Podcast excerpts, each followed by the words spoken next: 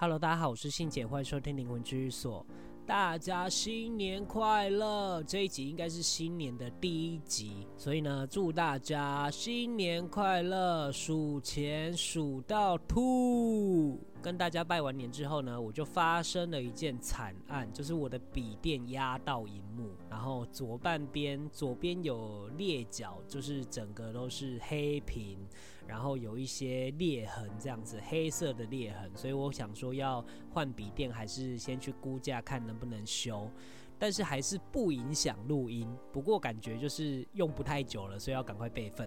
然后我想跟大家聊的这一集呢，就是我在过年期间发生的种种的事情，跟呃一些心理的成长的经历。那这件事其实是发生在过年前的一个礼拜。那呃，我有一天半夜的时候，三点半的时候接到我爸爸安养院电话，那他跟我说我爸爸喘不过气，那他要送急诊。然后等到了大概四点多的时候呢，医生问我们，就是问我啦，因为当时联络不到我姐姐，然后问我说，呃，他有点呼吸衰竭，需要插管，问我们是不是要急救插管，还是就是顺其自然。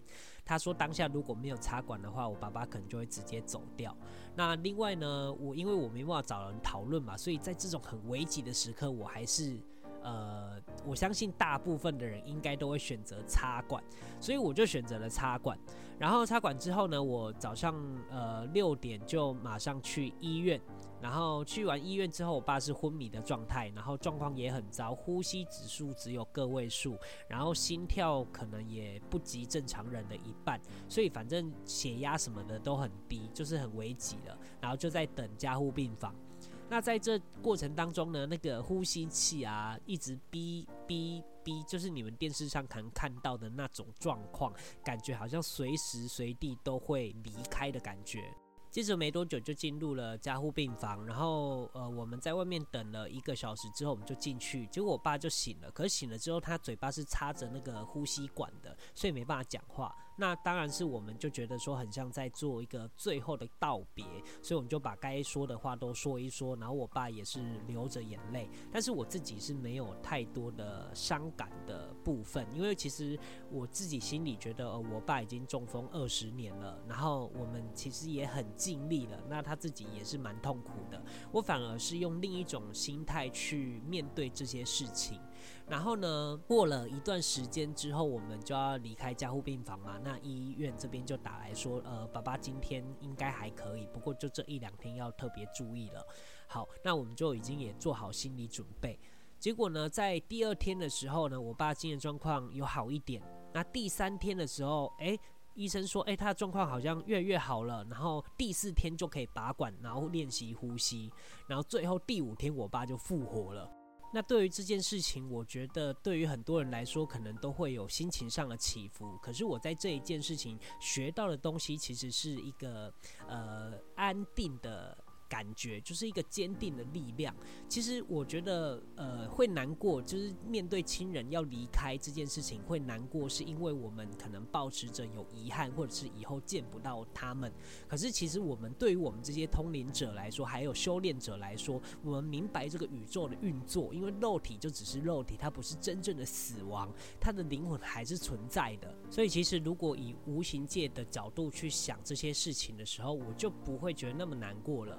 然后另外一件事就是，我觉得啊，呃，这也是我们必须要去学习的课业。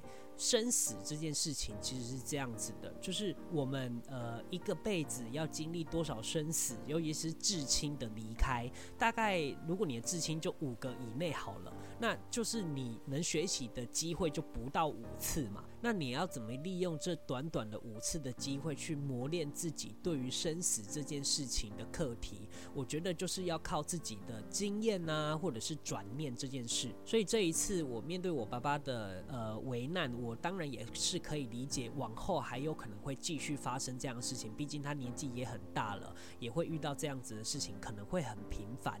但是其实我已经做好了心理建设，甚至我觉得，诶，那我。自己如果够坚定的话，我其实是可以带给别人很安稳的力量，很安定的力量。那也许别人就不会那么恐惧或害怕了。我觉得这是我该做的事情。那也是因为这件事情带给我这么多的心理的成长。这距离我上一次呃我哥哥离开的时间应该已经十几年了。而在这十几年间，我自己也成长了许多。所以这一次，我自己认为在面对这样的事情的时候，我非常非常冷静。当然，上一次是我的猫离开了，所以我很难过。但是那一件事情也让我学习到更多的事情。反而是我现在想到那件事情，我都不会觉得难受或难过，反而会觉得哇，很替他开心。而我爸发生这件事的期间，也发生一件让我觉得很担忧的事情，就是呃，我姐姐要做第五年的癌症的呃检查。那第一次检查的时候呢，指数癌指数还有所有的血液啊什么都很好，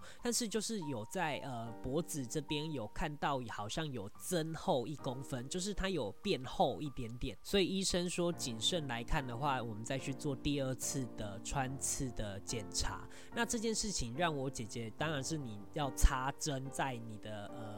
脖子的那一个地方其实是很痛苦的，然后又担忧到它里面有可能会有复发的几率嘛，因为其实癌症就是五年后你的复发几率就会降低超级多，可是，在五年内你复发几率还是蛮高的，所以这件事情呢，就是在等待的过程当中有一个礼拜，刚好这一个礼拜发生了我爸的这件事情，所以两件事情夹杂在一起，其实我们心里都蛮不好受的。虽然我个人觉的没有那么的严重，或者是我觉得一定会过关的，就是一个直觉。但是就是你不免还是会有可能性的发生。所以有时候我觉得人在遇到这些困难或者是窘境的时候，你其实很可以去利用这些机会去思考自己，去内心的改革跟成长。我觉得都是非常好的机会，因为平常时我们在遇到这些事情的时候，其实很难去思考自己，或者是其实很多人没。没有经历过这样子的事情，他们根本无法成长。没有利用事件来去让自己成长，其实是很难当然，最后我姐姐检查是没事啊，就是呃，她只是纤维化而已，就是当初放疗、放射治疗时候有纤维化的状况而已，那没有复发。然后过两天之后，我爸爸也转普通病房，然后在除夕前几天就出院了。那我们也如愿以偿的吃到年夜饭。好，那当然是这件事情会。呃，我会想要分享的原因，是因为我觉得大家可能会有相同的经历，或者是你还没有经历到，有可可能在未来会经历到，那你必须要为自己做一些心理的打算，或者是心理的建设。遇到这些事情的时候，先不要慌，先冷静下来思考怎么做，把自己该做的责任做一做，而不是先难过或先伤心，因为那一些事情当然是比较后面的事情。